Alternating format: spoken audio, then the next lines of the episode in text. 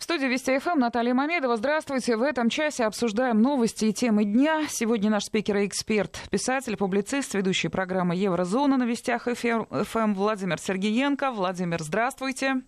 Здравствуйте, Наталья. Здравствуйте, дорогие радиослушатели. Ну, у нас сегодня не, не совсем еврозона, но, конечно, мы будем затрагивать темы европейские, затронем основные сообщения. Но хотелось бы приглядеться к той информации, которая, знаете, в не меньшей степени характеризует происходящие политические, экономические процессы, но как-то подается СМИ куда тише. Вот агентство Рейтер сообщает, что власти Германии могут начать приобретать акции компаний, занятых в ключевых областях, чтобы не дать ему идти под контроль зарубежных инвесторов.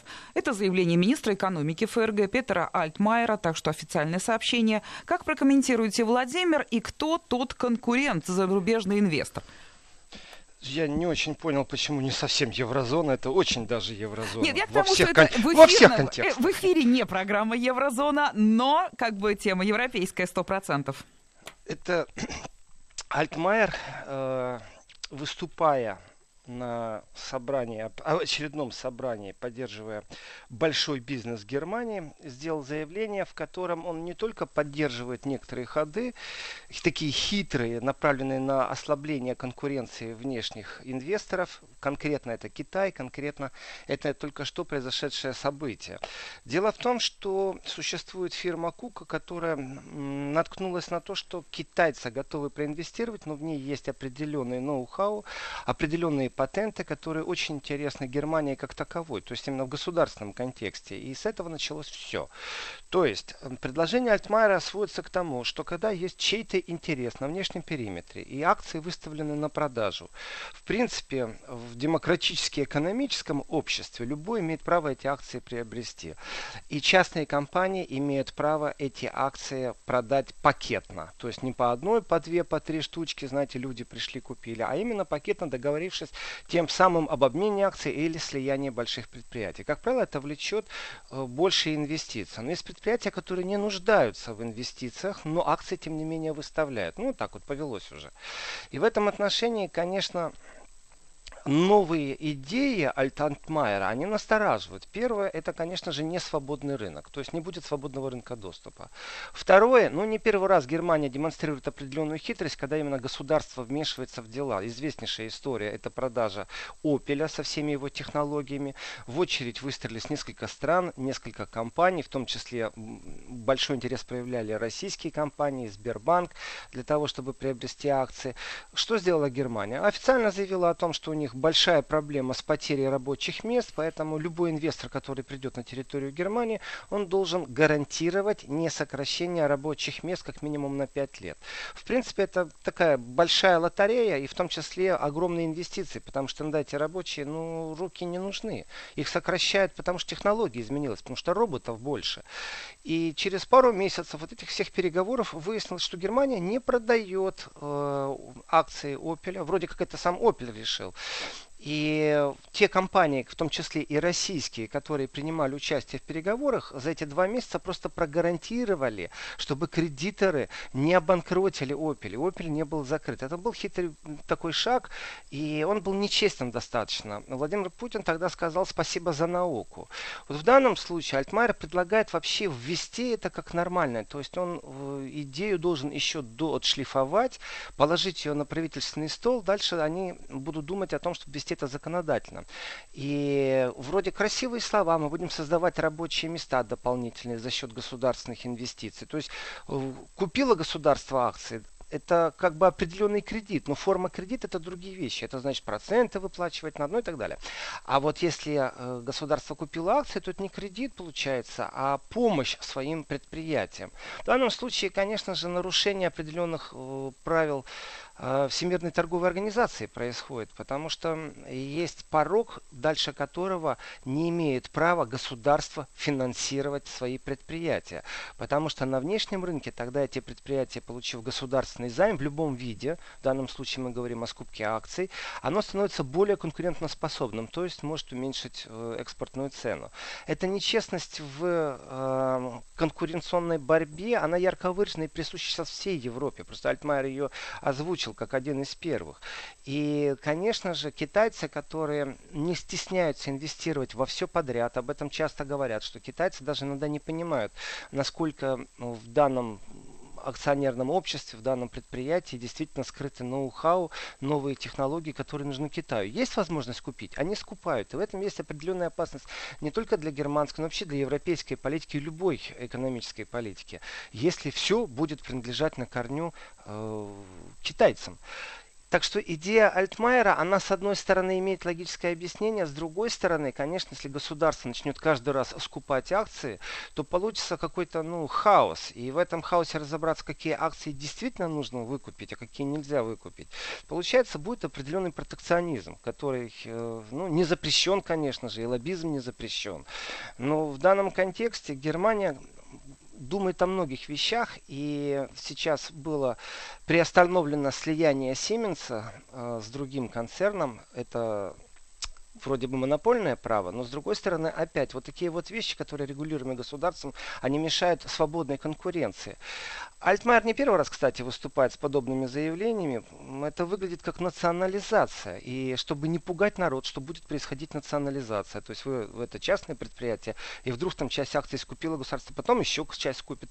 Он, чтобы не испугать, говорит, вы знаете, это будут временные меры. Вот когда нужно, мы купим акции. Вы знаете, с точки зрения продажи акций и с точки зрения номинальной способности, это, как правило, показатель здоровой экономики.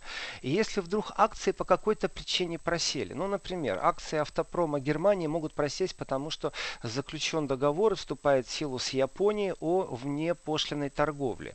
Теперь японские автомобили будут иметь э, бестаможенный без таможенного ну, пошлиного сбора доступ на немецкий рынок. В этом отношении конкуренция увеличивается. Акции, конечно же, просаживаются, но если вдруг государство решило приобрести, и вы точно знаете, что у вас есть большой инвестор в лице государства, вот вам акции опять поднялись. Это не привлечение инвестиций. Еще раз, не каждому предприятию нужно привлечение инвестиций. А ну, сами-то вот предприятия гиганты... как-то свой голос-то подали, ну, я не знаю, глава Siemens что-то комментирует? Он не комментирует, потому что у них заботы другие. Им только что отказали в слиянии. Это была такая большая разработка. И приходится осознать проигрыш в данном случае для Siemens определенный.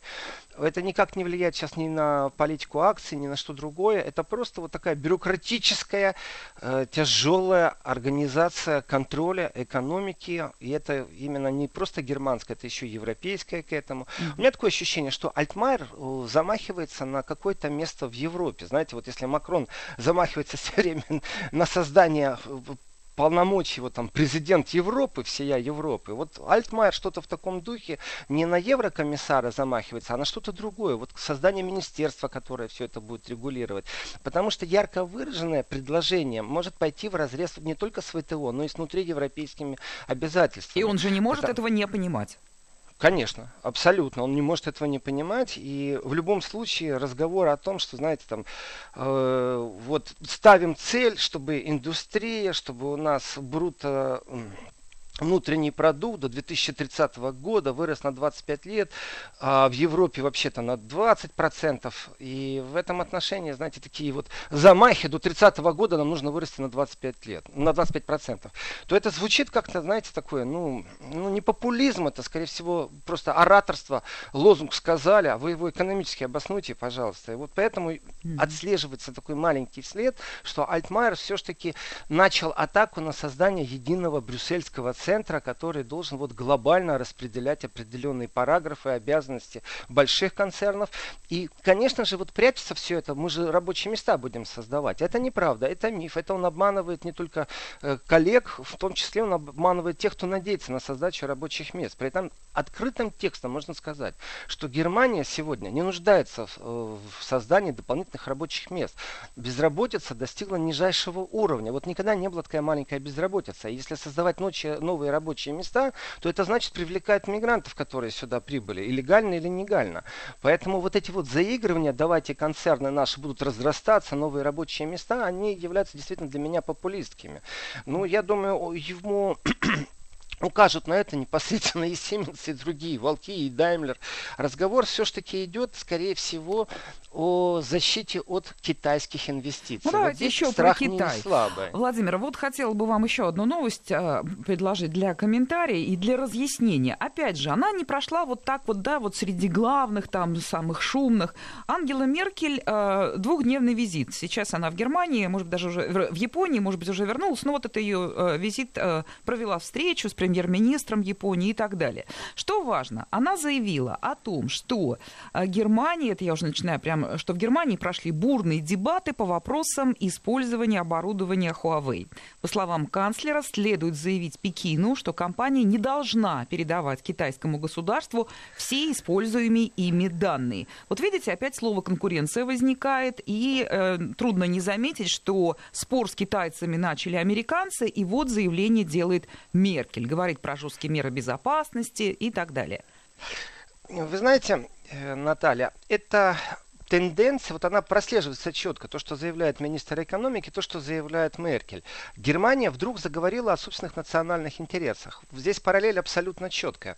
Когда министр экономики говорит, что это предприятие Siemens является национальным интересом, чуть ли не национальным достоянием. Он где-то прав.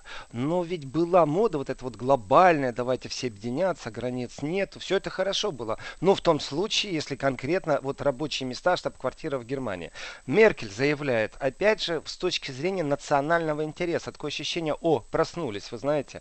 Вдруг не объединенная Европа, а непосредственно какие-то интересы Германии вот прямо здесь и сейчас. Да, это было действительно бурное обсуждение, потому что опять мы наступаем на те же грабли. Существует Всемирная торговая организация, существует Брюссель, то есть и внутри европейские правила игры. И вдруг какое-то государство начинает о чем-то говорить. Но если вы объявили тембр, вот сейчас новая технология, это 5G, которая должна вступить вот-вот в силу, и патент уже розданы, осталось найти исполнителя, кто будет все это делать. И Huawei является действительно большим конкурентом. И при этом, понятно, Китай, когда выходит на вот такие тропы борьбы в экономическом пространстве, то это всегда связано с тем, что цена у Китая дешевле. Вот здесь не надо шибко разбираться в экономике. У китайцев просто все дешевле. И если они добираются до государственных тендеров или таких больших событий, когда целая страна должна технологически перестроиться на новый вид связи 5G, то, конечно, китайцы очень даже сильно конкурируют. И есть два способа борьбы. Первый – это субсидировать собственные э, э, предприятия, которые тоже в этом э, техническом аспекте работают. Второе, это просто не допустить конкурентов. И здесь все способы хороши. Здесь, конечно же, можно говорить об информационной атаке на Китай. И вот я много раз говорил, говорю, и, скорее всего, в ближайшее время придется повторять это, что Китай тоже на себе всегда чувствует информационную войну, потому что западные СМИ, минстримовские, они, если не Россию клеймят, то обязательно клеймят Китай. И умудриться испачкать имидж это, знаете, дело не одного дня и не одной статьи. Это регулярность, это системный подход. И Китай в этом отношении раньше России стал переживать свой э, такой, знаете, внешний периметр, кризис в контексте, как себя отстоять вот на имиджевой стороне, что мы честные конкуренты. Да, много у Китая проколов, тоже нужно правду говорить. И скандалов много было связано. И, конечно, Сименсу тому же интересно было в Китай поставлять поезда, а когда они увидели ночью, что кто-то эти поезда поезда фотографируют, как будто от этого может измениться что-то, от этих фотографий. Но они такой скандал раздули, что вот приходится охраняться от китайских шпионов, теперь охрана будет из Германии, а не китайская охрана. И они поставили свою охрану. При этом, ну давайте так, ну увидел я поезд, я что, узнаю, из чего стоит проволока обмотки в, в, в моторе? Нет, конечно. И какие там сплавы, сколько меди, а сколько кобальта. Но не узнаю я этого. Но тем не менее, вот все время раздувалось присутствие Китая как практически врага. И здесь нужно вот тоже вернуться. Альтмайер сказал фразу, дословный перевод звучит ей, этой фразы, что вражеские инвестиции, понимаете, не чужие, не иностранные, не внешние, а вражеские. Там прозвучало слово. Ну, то есть есть о чем задуматься. И когда Меркель вдруг начинает вот эту вот дискуссию, которая была, и это была больше медийная дискуссия, я бы сказал, она была вбросная. То есть опять инфовойна, в данном случае против Китая, в котором Китай плохой имидж, что стоял. Знаете, разницы нету. Что клеймить, Солсбери или э, китайский скандал с Huawei в Канаде. Все, вроде бы как вышли из доверия. А если вышли нет, ну, из подождите, доверия... Владимир, ведь у, Мел... у Меркель нет таких э, возможностей, такого потенциала, как у того же Трампа, который пошел на откровенную торговую войну с Китаем, стал объявлять пошлины и не отступал. Она же не может себе позволить, экономика Германии несопоставима с потенциалом американцев. Здесь разговор все-таки не об экономике Германии. В крайнем случае Меркель начнет переговоры и поднимет всю Европу. Ну, крути не верти, все-таки ее голос еще очень хорошо слышен в Евросоюзе. А Объединенная Европа может тоже включиться в игру. Давайте так, это сильный экономический э, игрок Европа, не только как потребительский рынок, но и с точки зрения технологий. И здесь, конечно, с США никто не может конкурировать, кроме Китая. Это факт. И пока Китай и США ругаются, Европа должна была бы для себя выиграть что-то но Европа тоже страдает от этой войны. Но дело не в том, что угроза или не угроза. Китай тоже не идет на обострение и тоже не скажет ни Меркель, ни кому другому, вы знаете, вы Huawei на рынок не допустили, вот мы теперь введем какие-то ограничения. О, нет. Ну, как правило, высказывают дипломатическое разочарование, но, тем не менее, Китай не перестанет инвестировать деньги. Тут же не забывайте, Меркель была только что в Африке, вот совсем-совсем недавно. И она была в тех странах, которые объявлены как китайские интерес. Страны, куда Китай инвестирует миллиарды. То есть Германия ищет э, выход своих вот бюджетных накоплений, которые там 100 Только миллиардов для себя или для году. всех европейцев? Я считаю, что только для себя. Здесь Германия ведет, знаете, такую хитрую игру. Мы Европа, когда нам это нужно. И мы Германия, когда нам опять же это нужно. И глобалистские темы, они вчерашний день. Если Меркель будет держаться за глобалистские идеи, то она, в принципе, Германию откинет назад. Нужно адаптироваться к современности. И разговор о Huawei, это же не только Huawei, это одна и та же калька. Обратите внимание, вначале информационное объяснение, что где-то что-то произошло, ненадежный партнер или плохой просто партнер, разницы нет. Вот найти повод, это там отсутствие демократии или э, скандал э, в Северной Америке.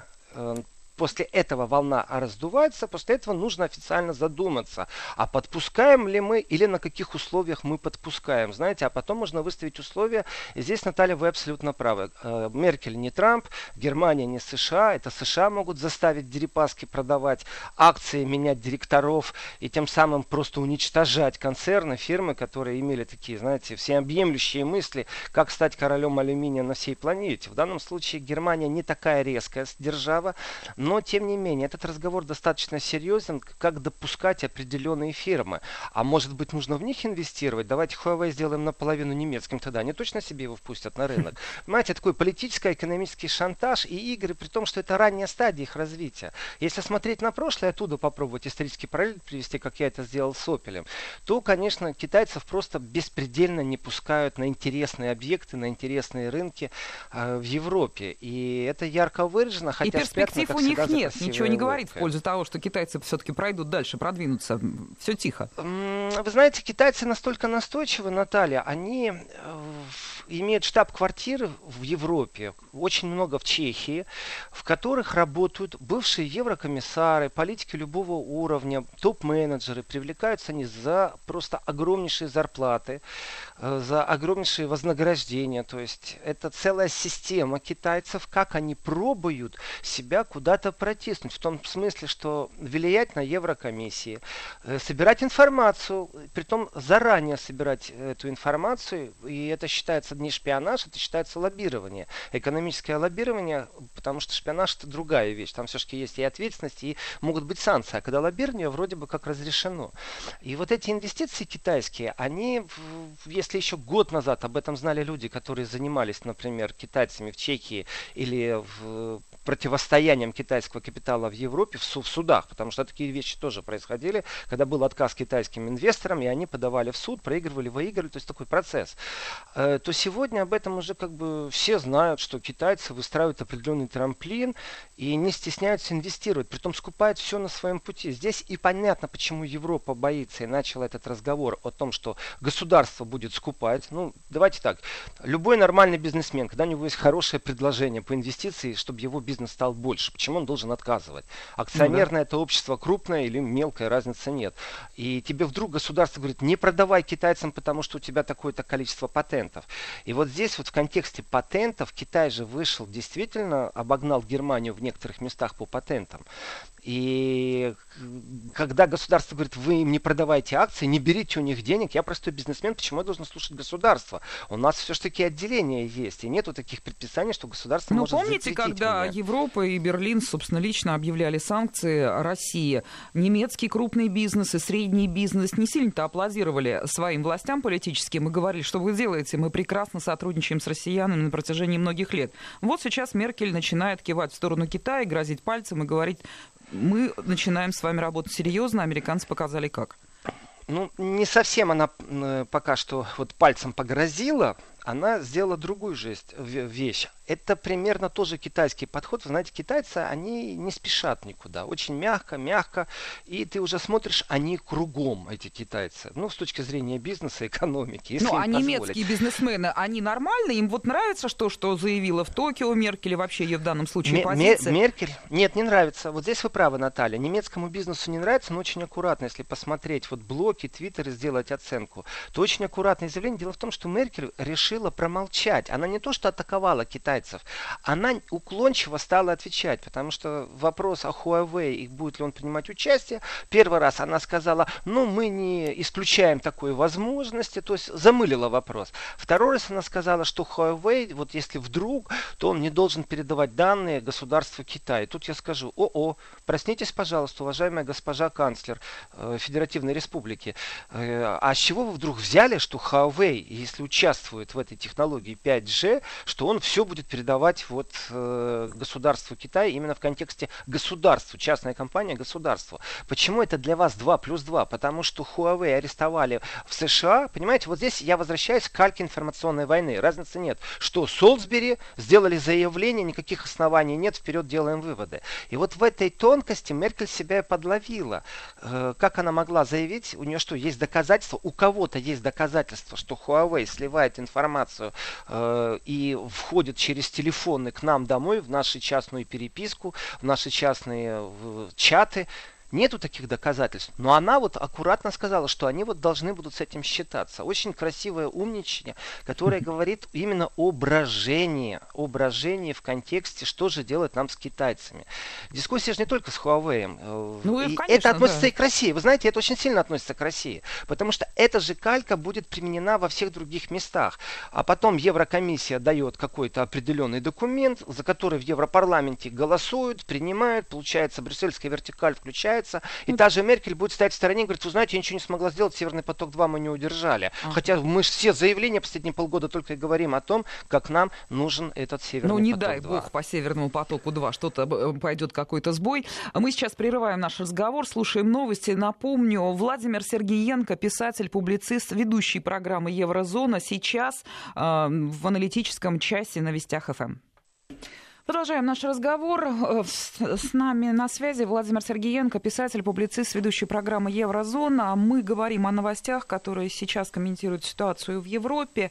Причем сейчас вот как-то анализируем не те новости, которые идут первыми строками в информагентствах, а те, которые немножечко в тени. Вот немецкое издание «Бильд» рассказывает, как недавно глава Министерства обороны Германии Урсун, Урсула фон дер Ляйен посетила одну из воинских частей в городе Дрезден.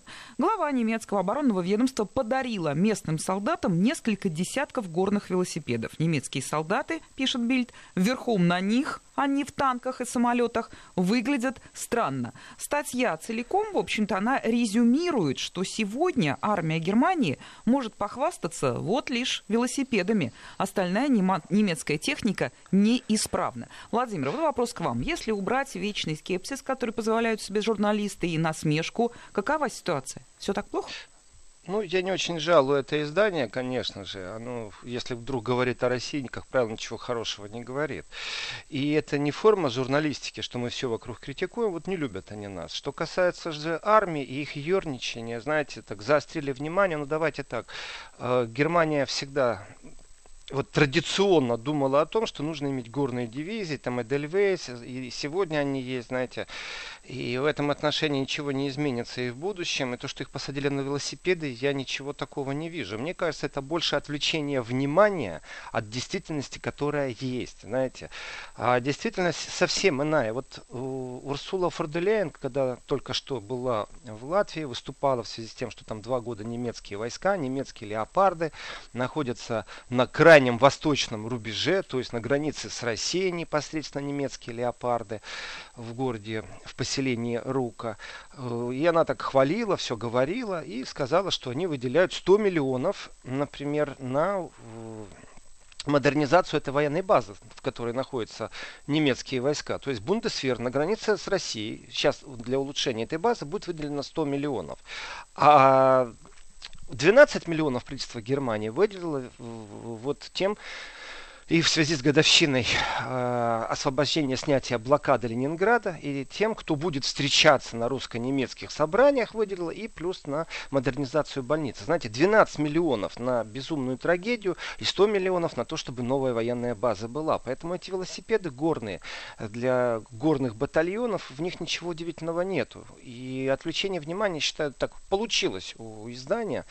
Таблоид справился с поставленной задачей, потому что, опять же, нужно говорить о том, что сейчас Германия заявила в лице Урсулы фон Дюляйн, министра обороны, а также она заявила это в лице своего посла, который присутствует как уполномоченный при НАТО, это Ханс Дитер Лукас, о том, что они доведут все-таки финансирование э, НАТО до полутора процентов ВВП, тем самым Германия будет выделять столько же денег, сколько и Россия. То есть мы все так боимся в Европе Россию. Америка так вообще вот сильно-сильно больше всех боится. И только одна Германия будет выделять столько денег на оборону, сколько Россия, а еще все остальные союзники НАТО. И вот то, что довели до сведения генерального секретаря НАТО, что Германия наконец-то находит в себе и мужество, и силы вот эти вот полтора процента выделять. И вот сейчас 33 миллиарда тратится, то есть доведут до 24 года до 60 миллиардов евро. Подождите, Владимир, вот мне не ясно, выделять полтора процента это туда, в НАТО, в Альянс, э, Трамп просит два, если мы помним, или они э, сами из своего бюджета на собственную оборону, то есть на, на собственное развитие? Это собственное развитие, это не то, что есть какая-то общая касса, общий котел, куда дают деньги, а уже оттуда распределяется. Нет, это Германия обязуется на свою армию столько тратить. И каждая страна, участница блока НАТО, она должна вот вроде бы как по призыву э, Трампа выделять 2% от ВВП. И когда мы говорим о карликовых государствах, ну, которые больше всех кричат, что они больше всего боятся, и когда нужно включают громкость повышенную, знаете, эти страны Балтии, которые с удовольствием предоставляют э, свою территорию для натовских баз. Они считают, что тем самым вот э, их защитили от всего на свете, особенно от ракет с ядерными головками. То есть там стоит танк немецкий Леопард, и он их защищает. От чего? Вот объясните мне. Э, Все это, знаете, такое демонстративное и очень неприятное. И заявление, что посла Германии при НАТО, что Урсула фон де Ляйен о том, что да, принято решение об увеличении финансирования. И вот здесь вот, конечно большая проблема, и здесь будет много хитростей, потому что Германия уже не раз говорила, что киберпространство переведут ведомство Министерства обороны, и на самом деле ничего не изменится э, в связи с тем, что эти деньги появились, потому что на оборудование в виде танков, которые не ездят, потому что 39% танков в Германии ездят, остальные стоят на ремонте. Подводные лодки, по крайней мере, по последним данным, которые были в декабре, все еще все стоят на приколе, ни одна немецкая подводная лодка не плавает.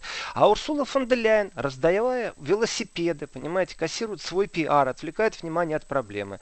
Дело в том, что Министерство обороны Германии было поймано на том, что 80 миллионов евро раздали советникам притом непонятно за что, и проверка достаточно серьезная. Это парламентская проверка, и ну, пока никто не говорит об отставке Урсулы фон де Лейен, но тем не менее нет специалиста, который говорит, что бывший министр семьи Урсула фон де Лейен, э, став министром обороны, сделала все возможное, чтобы э, немецкая оборона была ну, в плачевном состоянии. Как по мне, я только рад. Вот пусть она остается и дальше министром обороны, чтобы немецкие танки не ездили, не стояли на границе с Россией. Вот, вот их надо забрать оттуда. Потому что ну, не ведет это никак ни к миру, ни к разрядке. Это абсолютно холодная война.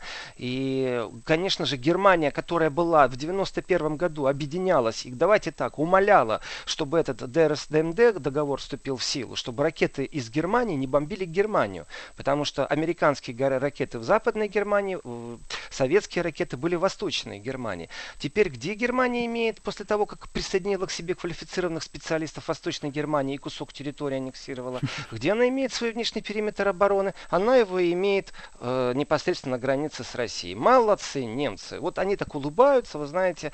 Э, ну, вот здесь я соглашусь с вами, Наталья, не дай бог Северный поток-2 они не смогут довести до конца. Тогда все маски будут сняты. Так у нас хоть остается экономическое пространство для каких-то разговоров. Еще хочу одну тему вам подбросить для комментария. Она, может быть, и не связана с экономикой вот так с глобальной, уж с политикой, на мой взгляд, не связана. Хотя наверняка вы сейчас ниточки найдете, Владимир. Несколько сотен протестующих в желтых жилетах собрались в выходные в Штутгарте, бастионе автомобильной промышленности Германии, чтобы выступить против запрета использования дизельных двигателей. Во-первых, объясните, что там случилось с дизелем, почему запрещают, и во-вторых, почему они надели желтые жилеты. Ну, желтые жилеты они надели по многим причинам. Первое, вы знаете, Франция действительно законодательница мод. И это не только такие дома, как Шанель, в которых работает немецкий дизайнер Карл Лагерфельд. Это еще и протестные движения. Но если французы могут, почему мы, немцы, не можем? Ну, слушайте, французы надели желтые жилеты и пошли на улицы, что называется, по очень большому глобальному поводу. Они протестуют против социального вот, глобально да, положения всех работающих во Франции. А здесь машины на дизельном двигателе. Вы знаете, Наталья, сейчас я объясню про дизельные двигатели, про этот протест в Штутгарте, при том, что он ну, достаточно для меня действительно смешон. Вот как в анекдоте, ну как шмогли. Э, во Франции это протесты действительно изменились. Вот этот момент, уж сколь по касательной мы говорим, надо озвучить. 300 тысяч вышло, и при том не в выходные. Э, вот когда комментировал я события, происходящие во Франции, говорил, надо дождаться дождаться, когда произойдет несколько изменений. Первое изменение, это должны из выходных они расползтись на будни протесты во Франции. Второе, когда политическая сила какая-то начнет это подминать под себя, и желательно, чтобы это были левые, потому что с правыми достаточно легко справиться в информационном поле. И третье, это когда внешний периметр начнет усиленно взаимодействовать, то есть начнут поддерживать протестующих не только итальянцы. Так вот, 300 тысяч, которые вчера вышли во Франции, они не имеют отношения к тем желтым желтым жилетом, которые по выходным. Вроде бы как. Значит, там присутствовали студенты, там присутствовала левая партия. Это очень важный момент, это очень сильное изменение вообще в, в протестном движении Франции. И призыв профсоюзов, это самый большой ЦЖТ профсоюз Франции, э, умудрился привлечь пару сотен тех, кто выходил на выходные. То есть появился второй процесс протеста, который не меньше, просто он не такой агрессивный. Но дело в том, что среди тех, кто присоединился вчера во Франции к протестам, есть такая группа атак. Атак это антиглобалисты. Это те, кто в Гамбурге крушили город, между прочим. Это те, у кого связи э, с людьми, которые могут надеть маски на лицо и начать поджигать, разбивать витрины, э, машины крушить, прыгают на полицию. Это все из той области. Но вчера так более-менее мирно. Ну, подумай, что Эйфелевая башня была закрыта, потому что сотрудники Эйфелевой башни, как члены профсоюза, тоже вышли на демонстрацию. И среди них были вот эти вот пару желтых жилетов. Это говорит об изменении протестов во Франции. Либо они смогут отвлечь желтых жилетов от э, их протестов и переманить на себя и стать ведущей силой, либо они объединятся, и тогда Франция остановится. И тогда Макрону действительно не удержаться. Значит, появление левой партии это тоже очень-очень важный сигнал. И осталось только дождаться действительно поддержки внешнего периметра. Ну, например, чтобы Меркель заявила, что она поддерживает временного президента Макрона, который сместит. Понимаете, как с Венесуэлой они поступили. Да. Конечно, все это гипотетика, но теперь вот после того, как я прошелся по Франции, последняя капля дегтя, дело в том, что во Франции плюс ко всему... Владимир, вот, короткая пауза. Да. Вести ФМ. Ну и вот прошелся по Франции и Сейчас, еще секундочку, во Франции, и потом обязательно мы вернемся к желтым жилетам в Германии, к пародии желтых жилетов, которая в Германии. Но тема, кстати, абсолютно не шутейная. Германская тема, она не шутейная. Так вот, в Германии, между прочим, э, не в Германии, во Франции, очень хитро законодатели решили справиться с возникшей ситуацией, с тем, что есть опасность режима. Вот здесь хочется крикнуть, ау, Виктор Федорович Янукович, смотрите, как разливают слезоточивый газ во Франции, как дубинки пляшут по спинам протестующих и как они могут красиво ввести законом определенные вещи. Пока только у нас нижняя палата одобрила парламента Франции вчера законопроект, который вот полномочия расширит правоохранительных органов, то есть противодействие хулиганам и вандалам. Это официально так звучит. И вроде бы правильно, хулиганам и вандалам нужно противодействовать, но этот закон, он не был раньше. То есть э, вчера можно было вандалам, а сегодня нельзя или как? И давайте так, тоже 92 человека в национальном собрании высказалось против этого закона, потому что не считают это ущемление демократии, а 380 все-таки проголосовали за. И теперь что? Теперь представители властей конкретно, без решения суда, могут запрещать участвовать в митинге людям. То есть вот не нравишься ты нам, Нету никаких решений суда. Ты можешь кричать, я протестую в суде. Да, да, да, скажет ему французский полицейский. Здесь и сейчас мы приняли решение, ваше участие э, нежелательное, мы вам запрещаем. А вот если ты нарушаешь и все равно пробуешь участвовать, о, вот тогда совсем другая ответственность. Тогда ты доберешься до суда. Но уже не оспаривая свое право на участие в демонстрации, а отвечая за то, что ты нарушил распоряжение силовиков. То есть полиция получает более сильные права, которые без суда может применять прямо здесь и сейчас. Конечно же, знаете, штраф 7500 евро – это большие деньги, если ты вдруг нарушил. И вот э, это будет расцениваться, если настойчиво будешь продолжать дальше принять участие в демонстрации, это будет расценено э, как преступление, которое стартует с 6 месяцев тюрьмы. Так что э, весело теперь будет французским протестующим желтым они жилетом. пока бастуют вовсю них, вот у нас выходил корреспондент час назад в эфир, там, конечно, абсолютно тотальная Ситуация акция. изменилась, да, ситуация изменилась. И, ну, по-хорошему, Макрон должен либо уйти в отставку, или, как я предсказывал это до Нового года, должен разменять кого-то из крупных чиновников, просто отдать толпе на растерзание, ну, в политическом смысле слова, и сказать, вот он во всем виноват, а я-то же народный. И все свои популистские обещания он должен будет забрать. И одно из обещаний, о котором говорят в том числе и профсоюзы, и желтые жилеты, бюджеты. Э, это обещание Макрона большому бизнесу, большому капиталу уменьшить налоги, особенно, знаете, на роскошную элитную недвижимость. Вот здесь вот народ не понял Макрона, почему французы живут действительно в очень иногда маленьких квартирах и платят сумасшедшие деньги. То есть, если кто сталкивался когда-то, то за тысячу евро это очень скромное жилье в Париже. Третий двор без лифта, седьмой этаж, и будет у вас две комнатки с маленькой кухней без окон. Ну, вот примерно так.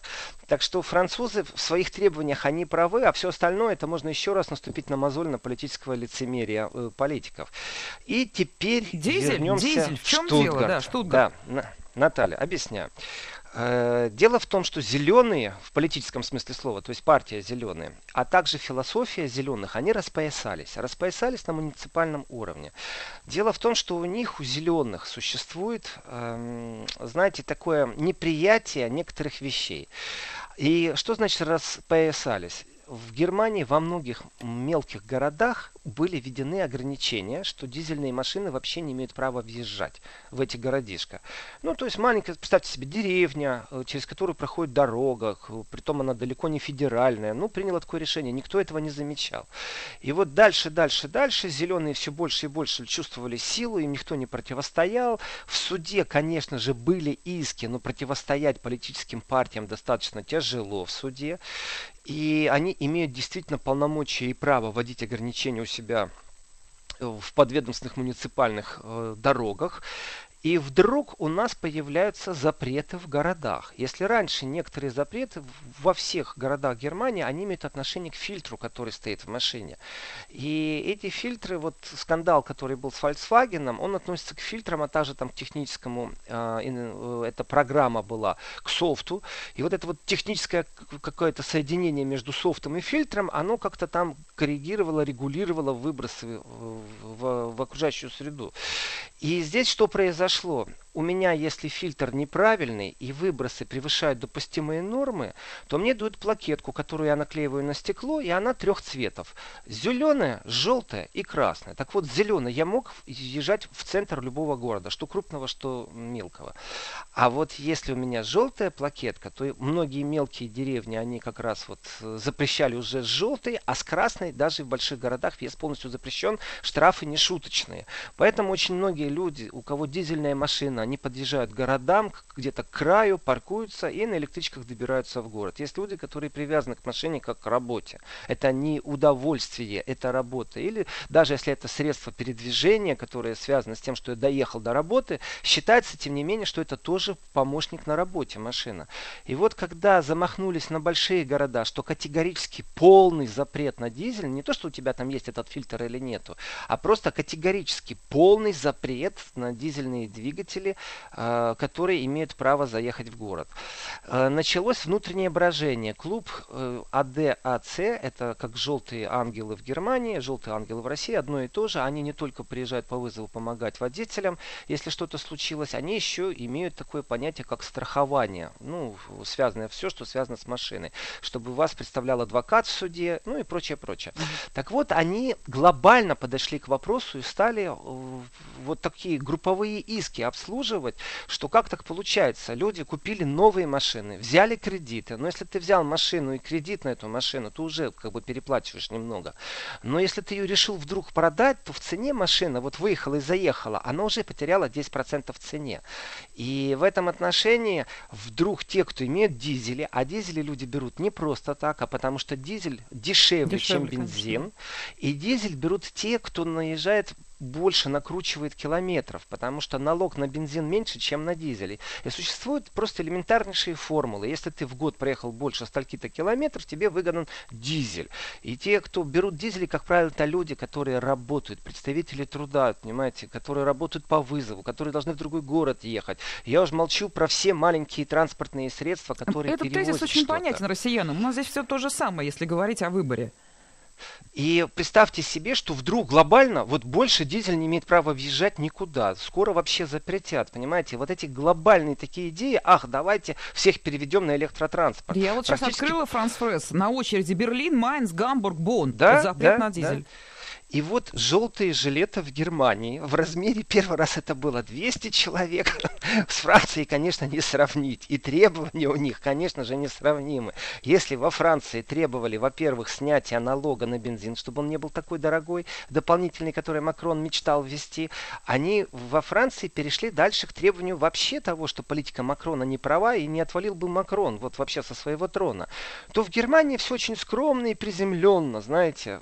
При этом разговоры так, попробовала альтернатива для Германии как-то вместе с желтыми жилетами. А, все, ультраправые, правые начинают под себя подметать. Попробовали левые то же самое сделать. Точно так же. А, вот левые подметают. И под себя все. 200 человек это ни о чем. 400 человек ни о чем. И они пришли к техосмотру в Штутгарте. С одной стороны веселая картинка. С другой стороны это беспокойность вот простого немецкого гражданина, простого бюргера, который понимает, что завтра эти идиоты, которые да, любят Владимир. велосипеды, и которые считают, что армия должна на велосипедах ездить. Ну, полицейские-то ездят на велосипеде, это достаточно весело надо смотреть. Владимир, ну все, увы, время наше истекло. Я благодарю вас. Очень много интересных деталей мы услышали. Владимир Сергеенко был с нами.